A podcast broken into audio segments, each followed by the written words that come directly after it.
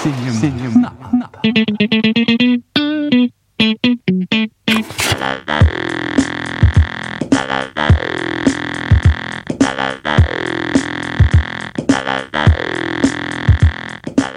Gui não sabe falar no microfone, fica falando assim, fica tossindo. Ai, ai, hoje eu até peguei um, um copão extra grande de água aqui pra deixar tudo, tudo nos trinques. Bora iniciar. A primeira regra do Clube da Luta é: você não comenta sobre o Clube da Luta. Pois é, é uma pena que seja eu, porque, puta, Clube da Luta é. A segunda regra do Clube da Luta é: você não comenta sobre o Clube da Luta. É porque a sua casa talvez seja mais parecida com a do Tyler. Ah, não, beleza. Do qual dos Tylers tá falando? Pois é, não sei. Aí fica pra interpretação. Eu não quero me indispor já com o Gui. Terceira regra do Clube da Luta: se alguém gritar pare, fraquejar ou desmaiar, a luta acaba. Mas é uma questão de tempo. Acabei de babar vinho aqui, por isso eu fiquei quieto. Sujei já minha blusa. Quarta regra: somente dois podem lutar. Hoje nós já assistimos um filme que por acaso encontramos aqui numa coleção velha de DVDs, que é um filme de 1999 também, chamado Clube da Luta. Quinta regra: uma luta de cada vez. Ah, dirigido pelo David Fincher e estrelado por Edward Norton, Brad Pitt e Helena Bonham Carter. Bonham. Sexta regra: sem camisa, sem sapatos. Então sejam bem-vindos, portanto, à minha casa. Fico feliz que está todo mundo trajado adequadamente. Além da nossa vestimenta aqui de astronauta, hoje nós não estamos aqui vestindo mais aquelas bolhas, né, do, do episódio anterior. A gente jogou fora, queimamos a, a, aquela bolha, porque, enfim, né? Não sabemos se ia intoxicar alguém ou não, mas. O fato foi que nós importamos da Rússia roupas de astronauta aí, de, de segunda mão. Saiu mais barato que comprar da China essas máscaras eletrônicas que agora estão virando moda. Não sei se vocês já viram essas máscaras aí com ventilador e tal. Enfim, a gente preferiu comprar, trajar aqui, né, pra não ter problema de contaminação nesse momento que a gente vive ainda de Covid-19. Sétima regra: as lutas vão durar o quanto for necessário. Né? Então estamos aqui, só a Guilherme ali está, está sem essa sua roupa de proteção, está vestindo uma camiseta, né? Inclusive com Brad Pitt ali na, estampado na camiseta dele. Não, não, é uma selfie. Ah, mas não é mesmo. Você não é o primeiro a cometer esse equívoco, fique, fique tranquilo. Ah, isso é coisa da sua cabeça, Gui. Isso é coisa da sua cabeça. E a oitava e última regra: se for sua primeira noite no Clube da Luta, você tem que lutar. Certo? Então a gente, já que não tem estreias no cinema, nós fomos buscar filmes do ano de 1999, que uh, é notadamente um dos melhores anos da história do cinema, especialmente do cinema norte-americano, né? Que é o que a gente tá falando. A gente já falou de Matrix no último episódio e hoje a gente vai falar desse filme, que na minha opinião é um filmaço, na do Gui eu já não sei, chamado Clube da Luta. Estamos iniciando o lado A, onde a gente vai comentar aí sobre curiosidades, fofoquinhas, dados técnicos sobre o filme. Não vamos ter spoilers, então se você ainda não assistiu esse filme, pode ficar tranquilo, pode escutar aí para ver se vale a pena assistir, o que, que você acha, para ter mais informações. E aí você vai assistir e depois você volta para ouvir o lado B, que aí assim a gente entra a fundo na história do filme, conta spoilers, conta nossas opiniões sobre cada cena e tudo mais. Quem, quem são vocês que estão aqui na minha casa? Quem são vocês?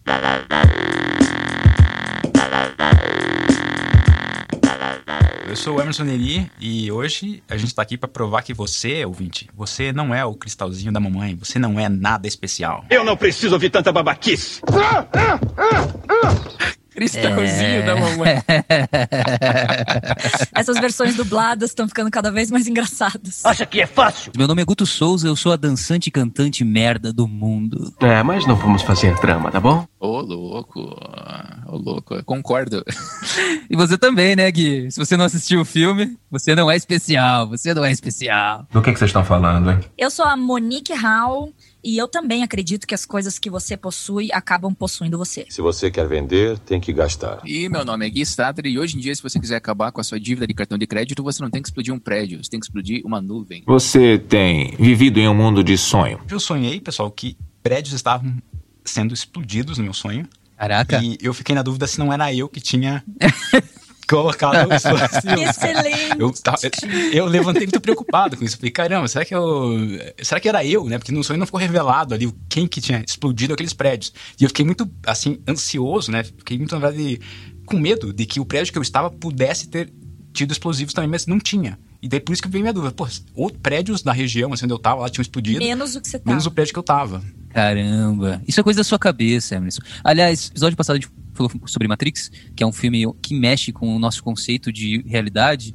E nesse filme, Clube da Luta, a gente também vai falar um pouco sobre isso, né? Sobre o conceito de real- realidade, o que está acontecendo, o que não está acontecendo. E isso foi muito explorado no ano de 99, né? Se a gente vê, a gente teve o Sexto Sentido, que também fala um pouco sobre isso. Não só 90, é, 99, 2000 e o começo em 2001, né? E o pessoal diz que o que aconteceu, né? Na, nas décadas anteriores, né? 90, 80, é, muitos filmes eram relacionados a, tipo assim, conquista do espaço, conquista, tipo, de países, né? Porque tinha questão de guerra ainda acontecendo. Então, daí, a partir dos anos 2000, ali, 99, 2000, começou a ter uma, uma, um pensamento de que os filmes deveriam explorar mais a mente humana, né? Então, ali, naquele momento ali, era a luta interior, né? A luta da, daquela coisa da realidade versus a mentira, o que que é, o que que se acredita e tudo mais. Daí isso só mudou em 2001 por conta dos atentados do, do 11 de setembro.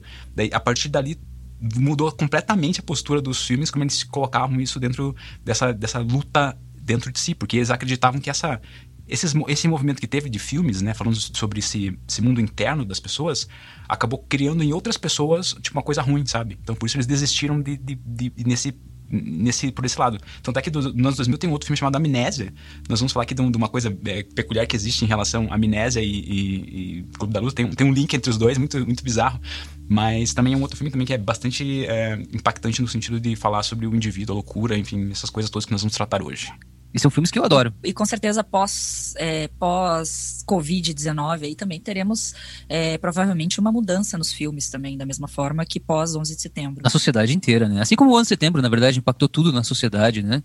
É, sem dúvida, o Covid vai é, impulsionar a arte de uma maneira ainda inimaginável. Bom, e aí eu já posso entrar num numa um assunto, uma fofoquinha, numa fofoquinha, que esse filme ele teve um um custo. Qual foi o custo do filme, Emerson Neri? 60, olha, ele teve o mesmo custo que Matrix, 63 milhões. Ô, louco, o mesmo? Número cabalístico. De reais. O outro papel é pro uso infinito, explorativo de toda a sua vida. Tá aqui pra você assinar. Ah, de dólares. De dólares, né, Monique? De reais. Você acha que vai fazer um filme desse? Ué, em 99 tava muito mais próximo do que a gente imagina. tava É, um pra tava um, um né? pra né? um. Na época, na verdade. Era quase. Na verdade, foi 63 De milhões de reais também. Era quase um pra um. né? Não, não era um pra um, né? Mas era quase. Era mais próximo do que hoje, né? Pelo menos. Nossa, pior que eu lembro de uma época mais ou menos ali em 2000 e... Que 2010, mais ou menos, que o dólar tava tipo 1,60. Meu Deus.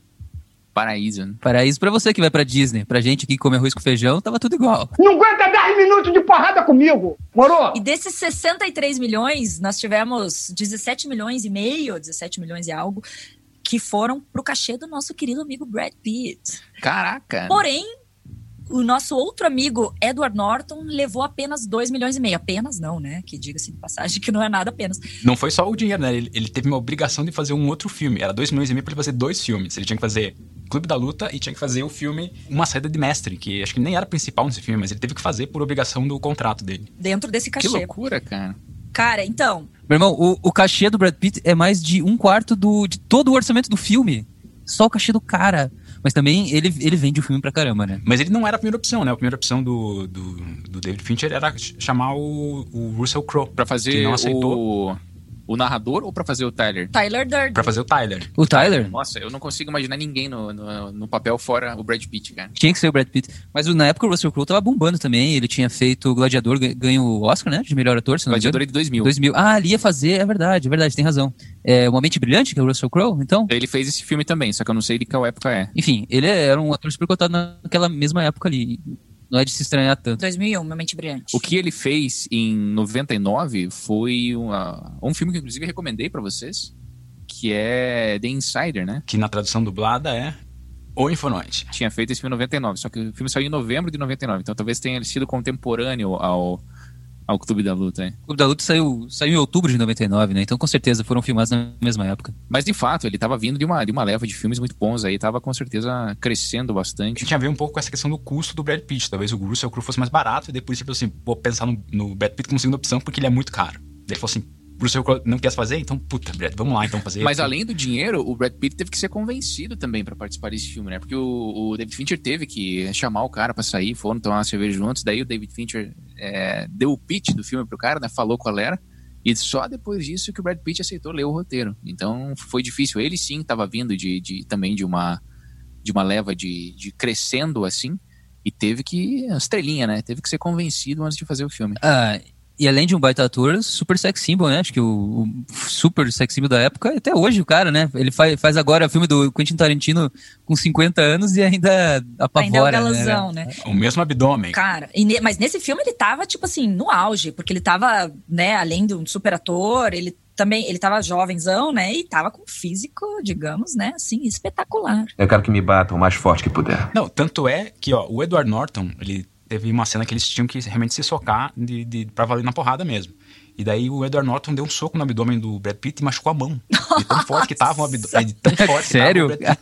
Caceta! E diz que teve algumas cenas de luta que eles é, realmente se socaram, é, né, deram socos de verdade, assim, pra ficar mais real, assim, as- claro que não todos, né, mas algum, alguns das, algumas das cenas de socos são eles se batendo de verdade. Viu, gente? Isso não é spoiler, tá? Dizer que eles, eles brigam no meio do filme e se socam, porque o filme se chama Tá no título. Clube da Luta.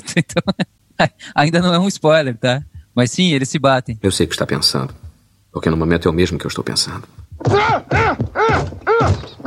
Outra curiosidade sobre o Brad Pitt é que ele resolveu, né, depois que ele entendeu todo como é que era o personagem e tudo mais, ele resolveu que os dentes dele estavam tava muito bonito pra ele fazer o personagem do Tyler Durden. Então ele foi no dentista pro dentista detonar os dentes dele, deixar meio tipo é, com alguns algumas ah, alguns quebradinhos de dente assim, né, que seria normal de um lutador como se fosse o Tyler Durden. E ele fez isso, ele detonou os dentes dele, né, gravou o filme e depois ele voltou no mesmo dentista pra arrumar os dentes que ele tinha pago pra detonar. Inspirado num, num puta ator que já fez isso antes, chamado Robert De Niro. Na hora de o dentista quebrar os dentes dele, ele cobrou 100 dólares. Daí o filme saiu e voltou no dentista, o dentista cobrou um milhão de dólares pra, pra fazer o mesmo serviço. É isso aí, Hollywood é isso aí. Continue assim. Olha que loucura. Os personagens que o Robert De Niro interpretou em alguns filmes do Martin Scorsese é o que deram o nome que o personagem do Edward Norton utiliza durante o filme. Ah, é verdade, é, É. verdade. É Rupert, é um dos nomes, e o outro é o. Rupert é do Rei da Comédia, né? É, King isso. of Comedy. E o outro é o Cornelius. Cornelius é de que filme? Esse eu já não me recordo agora. Do, do Taxi Driver, como é que é o nome do Taxi Driver? Ah, Cornelius é o filme do Planeta dos Macacos. Mas tinha algum do Taxi Driver também. É o Travis Bickle. Travis, que ele também dá o nome. Travis, Rupert e Cornelius. Mas isso é spoiler? Pode estar no lado A. Eu tô um pouco confuso aqui. Do que, que vocês estão falando, hein? Não, isso é só curiosidade, né? Bastidores. Fofoquinha, são só fofoquinha. É que acontece o seguinte: o personagem principal, a gente chama ele de, de narrador, porque na verdade ele não fala o filme, o nome dele. Ele, ele fala esses nomes aí. é, em diversos momentos do filme, mas ele não, não, não se identifica com. É, mas ele não, não. Ninguém sabe o nome dele verdadeiro. Quando assim. saiu esse filme pela primeira vez em, em DVD, foi divulgado que o nome do personagem era Rupert. Por causa da legenda, que diz que na legenda original, a primeira legenda que foi feita, é, aparecia o nome Rupert. Então, A legenda em inglês, você tá falando? a legenda que foi original do inglês para inglês, mas depois a tradução também ficou Rupert, então divulgou-se que o nome do personagem era Rupert. Às vezes estava no roteiro, né? Às vezes constava isso no roteiro e daí. Parece que no roteiro não tinha nome mesmo. É, no roteiro é Jack. No roteiro eles, eles chamam ele de Jack, mas assim, não é, não é, não está tão certo que o nome dele é Jack no roteiro, mas algumas pessoas interpretam que o nome no roteiro é Jack. Ou seja, o cara que fez a legenda, ele não conversou com o diretor e fez o que ele queria e mudou todo o sentido do filme. Mas eu acho que o cara que faz a legenda dificilmente vai conversar, né, com o diretor. aqui, aqui não, mas lá nos Estados Unidos talvez, né? Não, acho que não. O cara que faz a legenda, o cara tá. O cara, tá- o cara tem que fazer de- 100 legendas por dia, o cara. Ah, chamar de Rupert aqui. Ah, ma- mas, cara, esses diretores são super detalhistas, eles vão se ligar até na legenda, eu acho. Ah, não sei, cara. Eu acho que o cara que faz a legenda é merda dançante da escala de Hollywood. né? Em Hollywood, qualquer idiota que esteja disposto a se jogar escada abaixo consegue ganhar algum dinheiro com isso. Bom, mas o filme tá baseado num livro chamado Fight Club também, mesmo nome, que é do Chuck Pala, Palahniuk, não sei como se diz, Chuck Palahniuk. que é de 1996. E no livro também o, na- o narrador, que a gente chama, né, que é o personagem principal, também não tem nome. No livro não, não- ele também não é identificado por nenhum nome específico. E a escrita do, do Chuck é muito boa, cara. Eu recomendo, pra quem não assistiu o filme, leia o livro antes, porque, cara, é- faz uma diferença gritante. Porque tem dois vieses muito bem estabelecidos. A gente vai falar isso mais no lado B, mas o livro ele foca por um lado e o filme vai por outro. E uma coisa que, o- que no, no livro tá bem sedimentada é o sentimento do personagem. Que você não consegue entender muito bem no filme. Assim, no filme é. A estética do David Fincher é tão massa, é tão boa, que, como ele conseguiu empregar o visual do filme, que você acaba deixando. de- ele acabou deixando de lado esse, esse sentimento do personagem. Então, é, o, o livro te, realmente te conduz por um outro viés da história, assim, que é bem mais interessante na minha opinião, mas estou dando spoiler da minha opinião aqui já. É sempre massa ler um livro de um filme que você gostou, né? Eu acho que faz toda a diferença na interpretação. Eu nunca sei o que, que é melhor, ler antes e assistir depois, ou assistir antes, eu não sei. É porque é inevitável, né, cara? Se você lê antes, a... assistir o filme vai estar influenciado pela leitura. Se você lê o filme antes, a leitura vai estar influenciada. Então não adianta, não tem, não tem um, um jeito ideal. E tem uma outra questão, né? Esse livro ele tem um prequel que foi lançado. Em, olha só, o prequel Que que é foi lançado em prequel? 2015, é um conto, na verdade. Uma frequência, Existe essa palavra frequência? Agora existe. Acabou de inventar. mas existe. né? é o contrário de sequência. Tá bom. E esse, esse livro, né? ele- Na verdade, esse conto é um conto que tá num livro do, do Chuck que ele lançou em 2015, que é uma coletânea de histórias, coletânea de contos que ele lançou. É, e o nome do livro se chama. Expedição. O Expedição é o conto, mas o livro se chama. Histórias curtas de Chuck Pala Palahniuk. Mas tem um outro nome antes, calma lá. É muita falcatrua, com um pouquinho assim de. A Monique nunca fala o nome dele de pala- pala- Pala, pala, Palahniuk. Chuck Palahniuk. Tá feliz? Inclusive, vocês viram a cara desse jeito? né? Eu vi umas entrevistas recentes dele, puta, ele parece muito maluco, cara. Ele, ele deve ser tipo o Tarantino, assim, só que de uma outra ascendência, só isso. Não, ele, ele, ele é meio bombadão, assim, tem um pescoço muito comprido, é, é estranho. Ei, não pode falar com ela a meu respeito. Invente alguma coisa, é o nome do livro. A escrita do Chuck nesse livro eu acho melhor do que na escrita dele no Clube da Luta. Né? O Guilherme é um cara mais entendido aqui das letras, ele pode nos dizer melhor. Erudito. Mas dizem que quando você escreve contos, é, você tem que escrever de um jeito muito mais eficiente do que quando você escreve um romance inteiro, né? um livro inteiro, uma história completa. Assim. É que são objetivos diferentes, né? O, o cara que criou o gênero do conto, basicamente, a gente já falou dele no podcast do Farol, que é o Edgar Allan Poe. E ele fala que o conto ele tem que ser uma história que você possa ler em aproximadamente uma hora para que você crie como se fosse uma unidade de efeito, né? Que é um impacto, um- uma sensação. Então o conto ele tem que estar construído para isso, né? Segundo esse cara.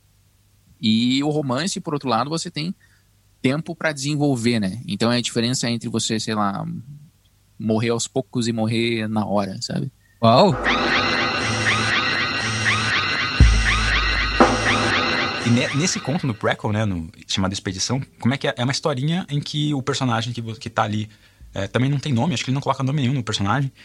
Ele tá indo em busca do pai dele, que está supostamente morando num lugar onde vivem as prostitutas, numa região da Europa lá. Só que tem uma- um limite onde, onde eles colocam que as mulheres mais respeitosas elas não ultrapassam esse limite da cidade porque elas sabem que a partir dali é onde vivem as prostitutas. E, e vivem os filhos das prostitutas que dizem que eles é, acabam jogando ovos, acabam sujando as mulheres que não são bem-vindas naquela região. Porque elas estão indo lá pra resgatar os maridos, né? Então, tipo, elas não. Entendeu? Tem uma questão do, do- da mãe pedir pro filho ir lá, tipo, não deixar com que outras mulheres venham lá fazer.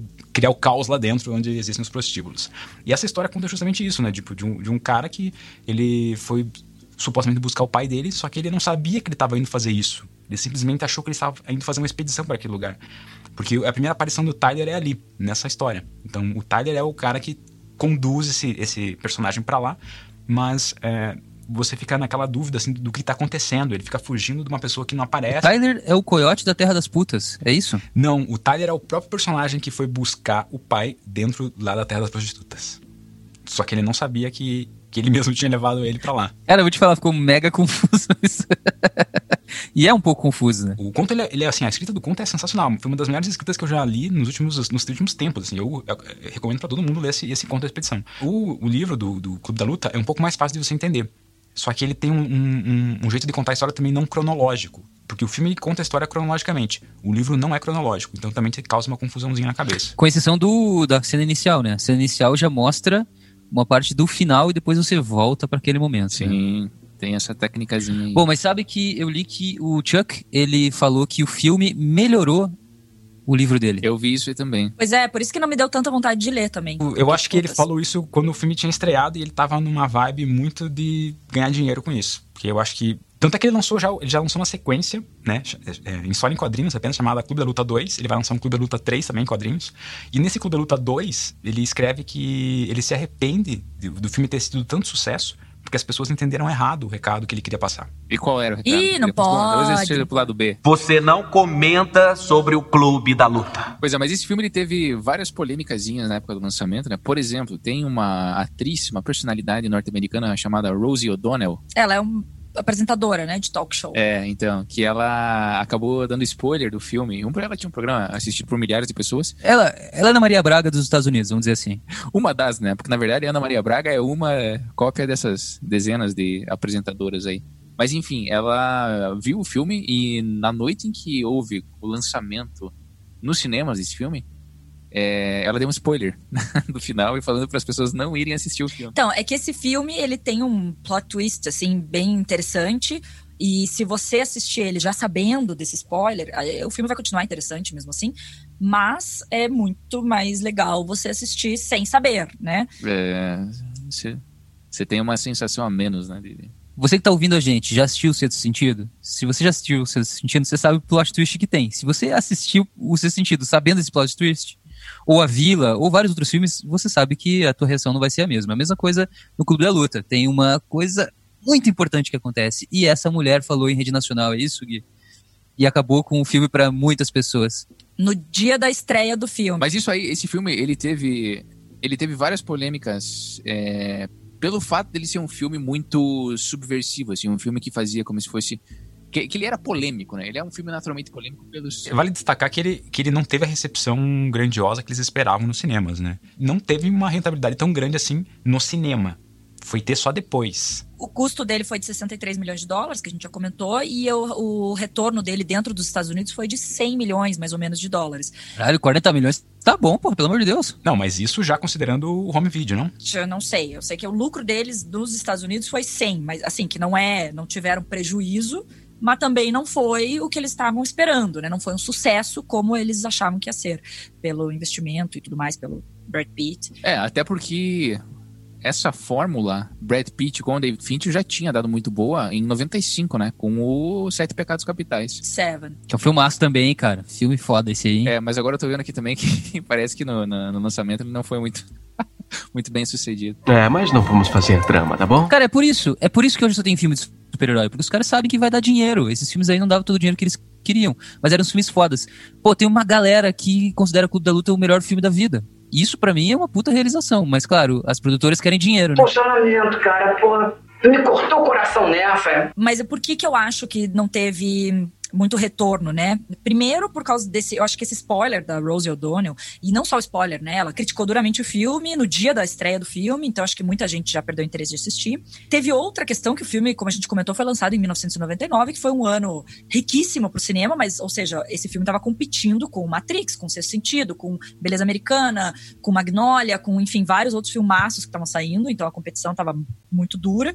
E eu acredito que um terceiro motivo pelo qual esse filme não foi um sucesso de bilheteria, né, como se esperava é, no cinema, é, foi pela questão do que a gente teve nesse ano de 1999, o Columbine, né, os tiros em Columbine, o tiros em Columbine é um documentário, o, o, episódio, né, de, de Columbine, lá que foram os dois meninos que entraram na escola lá nos Estados Unidos e atiraram em várias pessoas. O primeiro grande massacre, assim, né, com armas nos Estados Unidos. Infelizmente, depois desse teve alguns outros, mas é, no, nos Estados Unidos esse foi o primeiro grande, assim, e que... Alguns outros por ano, né? Pois é. é inclusive teve um no Brasil, né? Em 99 teve um no Brasil, vocês sabem disso? Vendo o Clube da Luta. Teve no Brasil, num, numa, no cinema, numa sessão do Clube da Isso, Luta. então, daí no Brasil passando o Clube da Luta, um, um, menino que fazia medicina foi assistir o filme. No meio do filme, ele foi no banheiro, pegou as armas que ele tava lá na mochila, sei lá, e voltou para a sala de cinema e atirou, e várias pessoas morreram, assim, foi uma tragédia que no Brasil também nunca tinha acontecido nada parecido, assim, registrado. Caraca, eu não sabia disso, não. Sim, numa sessão de Clube da Luta. Muita gente atribuiu essas ondas de violência ao filme, na verdade o filme foi lançado depois do Columbine, né, do, do atentado de Columbine,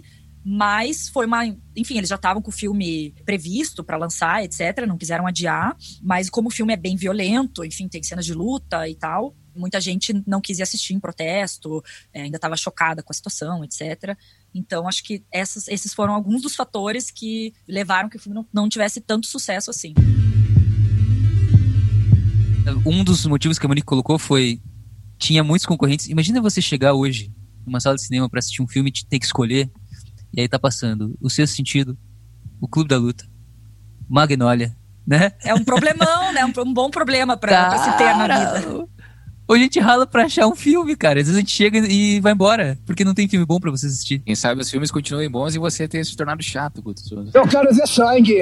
Eu quero sentir o gosto amargo do seu sangue. Gui, isso aconteceu mesmo? Eu te peguei, Ferris. Droga, eu achando que ia conseguir te ofender.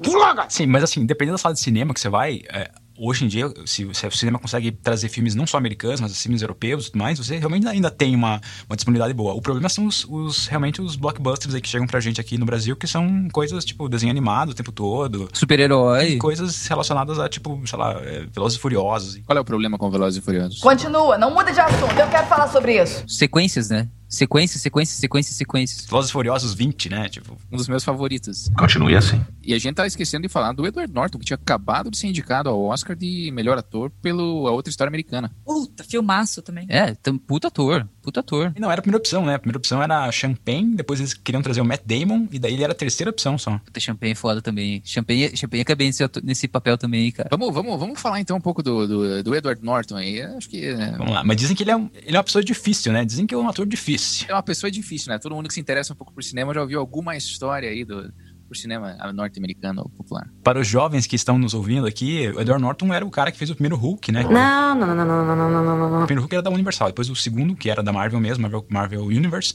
era o Edward Norton como protagonista, e eles chutaram o Edward Norton da franquia Marvel porque ele era um, uma figura que estava causando problemas lá dentro. Sabia que eu não fazia ideia disso? Sério mesmo? Acabei de descobrir. Uhum. Dizem, dizem que ele é muito escroto, cara, que ele não é que ele seja escroto, assim, é que ele é um cara irreverente, sabe? Ele realmente é uma estrelinha. Assim. cara, você mudou um adjetivo completamente. Escroto irreverente. De escroto pra irreverente. Foi um puta eufemismo agora, vai, continua. Eu não gosto de ser interrompido à toa. Uma das coisas que ele costuma fazer que acaba irritando os produtores, e que é assim, a produção de um filme que tem um custo muito alto, é um negócio muito regrado. Então você tem datas corretas, você tem funções corretas, você tem um cronograma e qualquer coisa que perturba isso significa dinheiro perdido, né? O que é o que mais importa para Hollywood e tudo mais. E ele costumava fazer algumas coisas como propor alterações no roteiro constantemente, sabe? Por exemplo, no Hulk, o Edward Norton ele ficava o tempo todo, além de atrapalhar o filme, ele queria muito meter o bedelho na edição. O próprio A Outra História Americana, que é o filme em que ele é um, um personagem nazista e tudo mais, o diretor, o Tony Kaye, ele tentou tirar o nome dele dos créditos porque ele considerava que a intervenção do Edward Norton foi tão grande, especialmente na fase da edição, que ele não se considerava mais o diretor daquele filme, já que ele não teve a direção que foi tomada muito forte pelo Edward Norton. E que tem alguns contratos, tem alguns filmes em que o Edward Norton ele conseguiu fazer com que a participação dele no filme dependesse de estar em um contrato a possibilidade de que todas as sugestões que ele fizesse pro roteiro do filme fossem acatadas, fossem aceitas. O louco. Então ele é um cara que ele mete muito o bedelho na direção, no roteiro do filme. Dizem que quando ele era ainda um cara um pouco não tão conhecido assim, se não me engano, no Dragão Vermelho. Eu não lembro se o Dragão Vermelho veio antes ou depois de tudo isso. Mas teve um filme dele que ele chegou já pro primeiro dia de filmagem com páginas e páginas novas de roteiro, sabe? Então ele é um cara que incomoda. Não, o Dragão Vermelho é de 2002. Mas enfim, é um, é um, é um cara que, que ele atrapalha, sabe? Que ele é um excelente ator, ele faz um trabalho brilhante na maioria dos, dos filmes em que ele está envolvido, mas ele tem essa característica de ser muito, muito muito estrelinha mesmo. O que parece realmente ele, ele se mete onde não é chamado, né? Exato. Por isso que eu acho o Birdman um filme foda, porque tem o Edward Norton como ah, um ator gente. escroto. O papel dele é ser um ator escroto no filme. Irreverente. Isso é genial. Irreverente. Não, eu gosto do Edward Norton, tá? Eu não sabia. Lógico que você não trabalhou com ele, né, Monique? Pô, fica fácil gostar dele assim. É, então, tudo bem, não sei. Ninguém, a gente não trabalhou com nenhum desses caras. Não, vamos, não, vamos entender errado aí, né? O cara é um puta de um ator. É sempre um prazer assistir ele fazendo qualquer filme. É excelente. E, pô, eu não sei, eu acho que. E ele faz filmes muito Porra, bons. com certeza. E, e daí a gente se pergunta, né? Até que ponto as interferências dele não foram em benefício do filme, né? Ué, entendeu? Porra, eu não sou nenhum babaca, não! O David Fincher, ele é um cara que acho que não, não deve ter deixado o cara meter esse bedelho, não. Porque o David Fincher é um dos caras mais rigorosos como diretor, né? Tanto é que tem uma entrevista que o Edward Norton fala assim que ele se sentiu exaurido, foi a primeira vez que ele se sentiu exaurido na interpretação, porque diz que teve um take lá que ele teve que fazer 90 vezes. Nossa. Nossa. E diz que o David Fincher, ele comumente, ele geralmente, os take, o, o take normal dele são 50 vezes. Você vai fazer 50 vezes a cena. Nossa, tem uma cara de Stanley Kubrick isso, hein? Então, e daí vão falar que o Edward Norton que é chato. Ah. Continua, não muda de assunto, eu quero falar sobre isso. Tem uma explicação por que o David Fincher faz isso, porque ele acha assim que a maioria dos atores ou quase todos os atores, quando ele começa a, a fazer a cena, ele tá interpretando demais. Ele fica muito preocupado em interpretar, interpretar, interpretar, interpretar, que não fica natural. Então ele precisa que o autor comece a ficar incomodado com aquilo, com aquela repetição, para a partir de um ponto ele começar a tirar dele mesmo, a atuação ali uma coisa mais real, mais natural. Então isso faz com que os, o, os atores que trabalham com o David Fincher gostem da atuação deles, né? Porque o David Fincher consegue tirar deles realmente aquilo que eles têm de melhor ali na interpretação. Agora vamos falar de, 60, de 63 milhões de orçamento. O cara filma os 50 takes? Com um rolo de película naquela época. Imagina o dinheirama que dava para esses 49 takes antes do take decisivo. Foram 1.500 1.500 rolos, três vezes mais que o normal. Caraca. 1.500, pesada. 1.500 rolos. Sabe quanto tá um, um, um, rolo de filme hoje de 36 poses para você fotografar? 21 reais. Aposto 10 pratas que está errado. Numa loja qualquer de fotografia se encontra entre 40 e 50 reais. Vamos dizer 50 reais para 36 poses. Um filme, ele roda a 24 quadros por segundo. Então, um filme de 36 poses que custa 50 reais no Brasil, ele daria para um segundo e meio de filme no cinema. Um segundo e meio, 50 reais. Mas você vai pensar que um segundo e meio é, vezes 50, né? Porque foram 50 takes. então, para você ter um segundo e meio no, no, no, filme do cara, você tem que ter. Vai gastar 2.500 reais. Eita. Olha que loucura, e hein? mais o salário do Brad Pitt, daí ferrou, né? Não tinha como ser muito barato. Tem, tem uma outra peculiaridade esse filme, porque o David Fincher, ele queria comprar ele mesmo os direitos do filme do, do Chuck Palahniuk. Ele leu o livro e falou assim, putz, isso aqui é muito bom, eu vou comprar os direitos. Daí ele foi lá comprar os direitos, o, o Palahniuk já tinha acabado de vender pra Fox por 10 mil dólares. 10 mil dólares. 10 mil dólares, tadinho. Isso é ridículo. Isso é ridículo. Isso é ridículo. 10 mil dólares, cara. Se bem que faz sentido com a mensagem que ele passa no filme. Ah, mas ah, eu nem fudendo o cara vendeu por 10 mil dólares porque ele queria passar a mensagem. Pelo amor de Deus. Nem fudendo. Foi. Ele, ele ficou empolgado, tá ligado? Que ele ia poder pagar o aluguel atrasado, que porra assim, e vendeu logo, assim. É tipo aquela história do, do, do Cidade de Deus lá. Você já ouviu a história do Cidade de Deus? Não que. Aquele filme do Fernando Meirelles e tal, que tem o. Tô ligado, Cidade de Deus. é, mas é que tem pessoas que estão ouvindo e que talvez não, não saibam, né? Mr. Ego. Um aperto de mão? Cara, o Cidade de Deus é considerado um dos maiores filmes da história do Brasil, pelo amor de Deus. Se a pessoa não conhece, ela não tá escutando esse podcast. Posso continuar? Vai fundo. Olha aí, você que, você que não conhece Cidade de Deus, por um acaso, o Guto Souza não pensa bem de você. Lembre disso. Lembrando que a pessoa que está nos ouvindo não é especial. A pessoa que está nos ouvindo não é nada especial. Mas enfim, no Cidade de Deus, o ator que fez o Zé Pequeno teve duas possibilidades. Ou ele poderia pegar um percentual dos lucros do filme, ou ele poderia pegar um valor fechado que, se não me engano, era 10 mil reais, 11 mil reais. Ele escolheu a segunda opção. Pegou 11 mil reais, o cara era da periferia e tudo mais. E tem um documentário que chama Cidade de Deus, 10 anos depois, alguma coisa assim. E que conta a história do, do, dos filmes e o cara vive de volta na miséria, sabe? Porque não, não pegou como se fossem os royalties. É, mas não vamos fazer drama, tá bom? O que aconteceu com o, o Palahniuk, né? O Palahniuk vendeu por 10 mil dólares o, o roteiro pra Fox, e a Fox já estava buscando diretores para fazer o filme. Né, e não estava contando com David Fincher nessa lista. Então David Fincher teve que, na Fox, convencer todo mundo lá de que ele deveria dirigir o filme. Então o filme demorou até um pouco mais, né? O Ditas foi comprado logo que foi lançado o livro, quase, né? 96, 97. E daí só foi é, começar a produção ali por 99 mesmo, acho que depois só no final do ano foi estrear o filme. Então teve uma, um, um, delay por conta dessa indefinição de diretor. Quem que ia dirigir? Se seriam outros diretores ou se iria ser o David Fincher. O David Fincher conseguiu, por sorte, aí, convencer aí os acionistas da Fox. Puta diretor, que outros filmes ele fez? Além de Seven, Clube da Luta... Alien 3. É, o Alien 3 foi o primeiro filme dele, daí Seven já em 95, que foi um filmaço. Em 97, Vidas em Jogo, e 99, Clube da Luta. Não é o cara que, que, que fez o filme lá do, do, Facebook, que é um filmão também? Rede, so, rede social, é dele. Rede social em 2010, o Curioso Caso de Benjamin Button também, com o Brad Pitt, em 2008. Ah, é dele também? Caraca. Hum, mais uma vez com, com o mais Bradinho. recentemente, 2014, Garota Exemplar. Ah, esse é aquele com o Ben Affleck? Isso. É, com o Ben Affleck. Eu não gostei muito desse filme. Não, e não só isso, mas ele tem, ele é como se fosse o diretor de uma série original da Netflix que é simplesmente uma das melhores séries que eu já vi, que é Mindhunter. Vocês já viram? Não. Não. Conta a história de dois agentes do FBI que são como se fossem os caras pioneiros em fazer o profile, fazer como se fosse a traçar as características dos serial killers. É, cara, é muito boa essa série, tem toda a estética do David Fincher.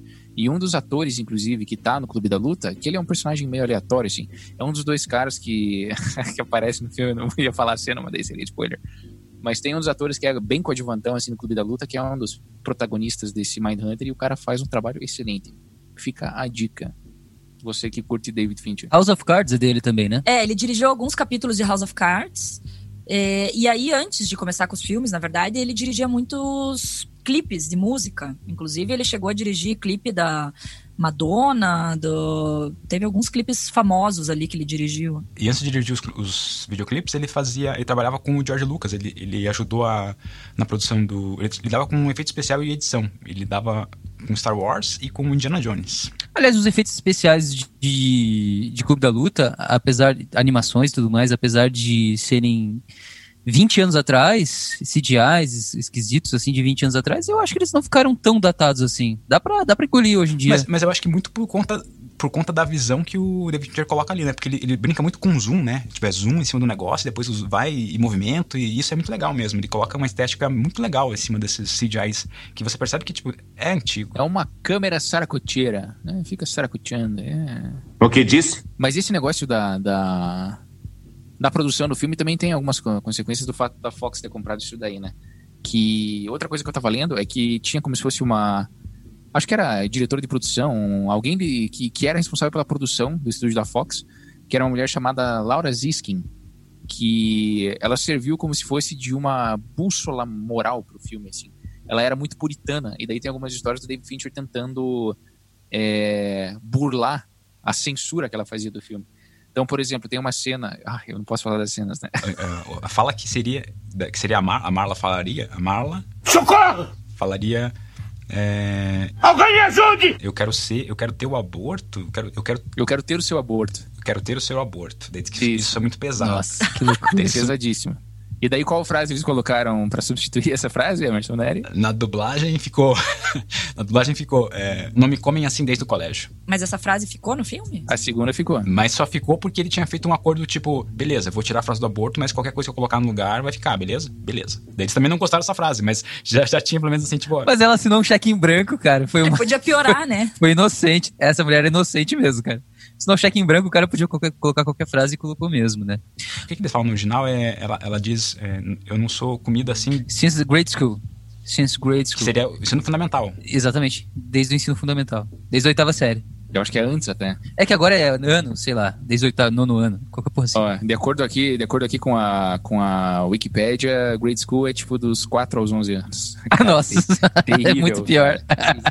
E a mulher deixou, né? Vai fazer o quê?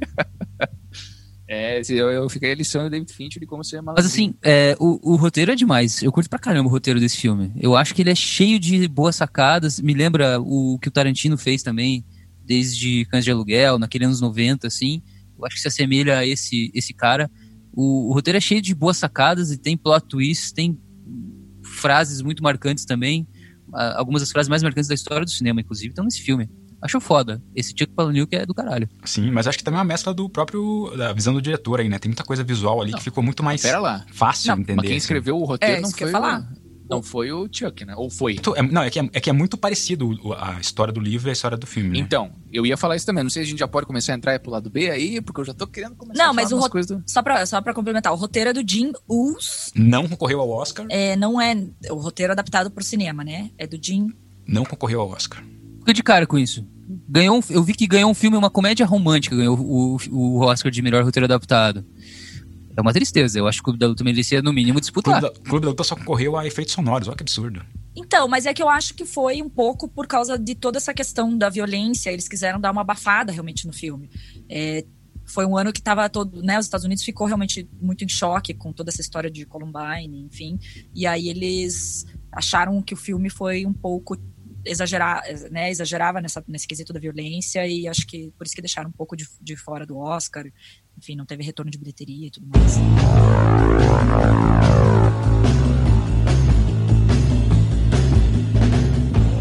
Como é que foi a dublagem aí? Pra sorte de todos, você consegue encontrar aí na Amazon Prime, né?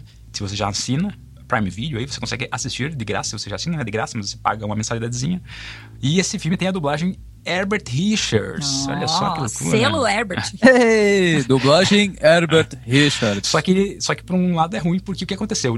o Hermes Baroli é o dublador do Seiya do Cavaleiro do Zodíaco, lá se você bem se lembra. Ele é um cara que tem um estúdio em São Paulo, ele trabalha em São Paulo, mas eu não sei por que chamaram ele no Rio de Janeiro para dublar o Edward Norton. né? É, na minha opinião ali, ele não estava preparado ainda para pegar um papel, um personagem tão principal assim e tão, é, e tão forte quanto é o personagem do Edward Norton, né? Então o que acontece é que eu achei que na, na dublagem perdeu força o personagem do Edward Norton por conta da dublagem do Hermes Paroli. É, mas não vamos fazer drama, tá bom? Por outro lado, nós temos novamente o nosso, o nosso médico dublador dublando Brad Pitt, Marco Antônio Costa. Gente, ele tá em todas. Eu sei o que está pensando.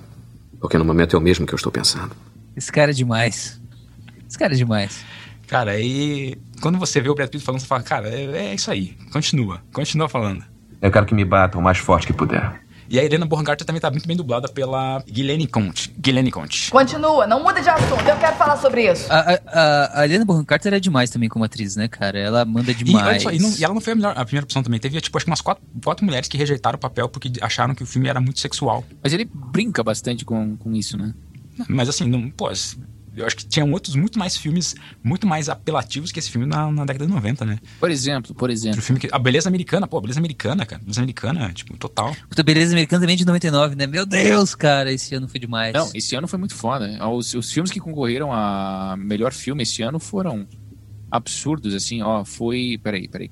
É, Beleza Americana, a- aquele The Green Mile lá, que eu esqueci a tradução. Puta, Espera de um Milagre. Espera de um Milagre, Filmaço, o Sexto cara. Sentido, O Infiltrado e um outro que chama The Cider House Rules. Que eu não vou É o que ganhou o melhor roteiro adaptado. É uma comédia romântica. Eu não assisti, só li que é uma comédia romântica e, e por isso mesmo eu não vou assistir.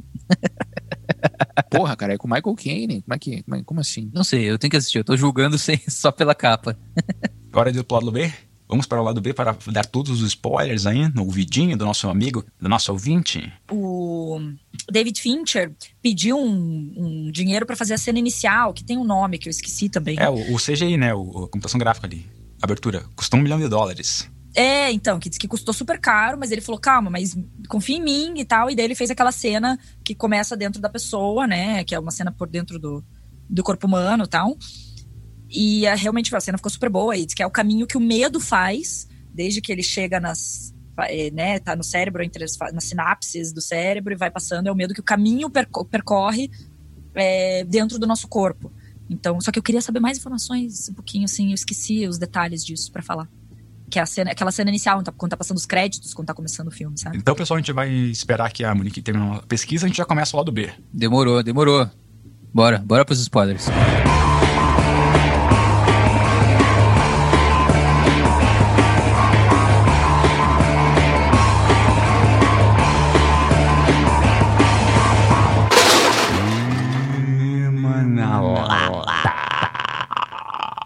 Versão digital dublatrônica.